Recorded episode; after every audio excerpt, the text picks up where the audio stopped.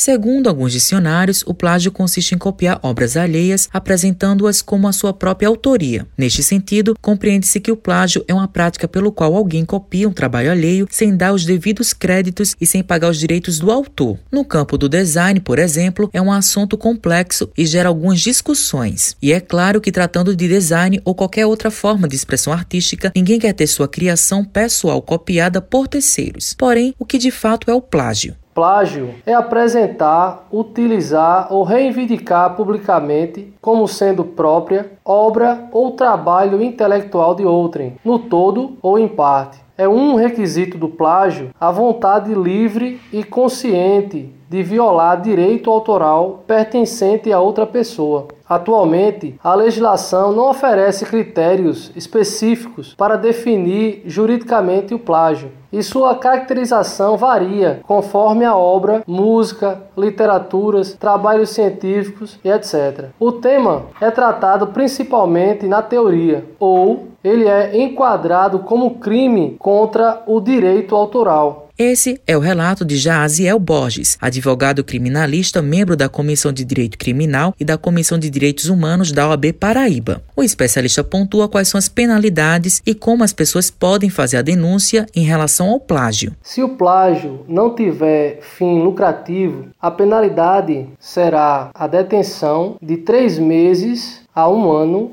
ou multa. A pena de detenção é aplicada para condenações mais leves, e não admite que o início do cumprimento seja no regime fechado. Agora, se o plágio tiver fim lucrativo, a penalidade ou punição será a reclusão de 2 a 4 anos e multa. Já a pena de reclusão, o regime de cumprimento, ele pode ser tanto fechado, quanto semiaberto, quanto aberto. Quanto à forma de denunciar o plágio, no caso da vítima ser uma pessoa privada, a ação penal se inicia com a queixa-crime apresentada ao juiz e o titular da ação é a própria vítima. Se a vítima for uma pessoa pública, a ação penal pública se inicia por meio de uma denúncia apresentada ao juiz, cujo titular da ação é o Ministério Público. Samuel de Góes é publicitário, quadrinista e design gráfico, e ele ressalta qual foi a sensação de ter um trabalho plagiado e quais foram as medidas tomadas. Infelizmente, é um mal em que os artistas digitais sofrem muito. O pessoal, de modo geral, que posta na internet seus trabalhos, estão sujeitos a esse tipo de coisa. É muito normal, infelizmente. Né? E não precisa nem ter muitos seguidores ou poucos seguidores. No meu caso, o que acontece normalmente é que meus trabalhos são pegos sem minha autorização e eu sou bastante liberal em relação a isso. Se a pessoa vier conversar comigo, perguntar se pode usar o meu trabalho, informar que vai acreditar, que vai me marcar na postagem, eu não tenho problema nenhum com isso, sabe? Apesar de muitos usarem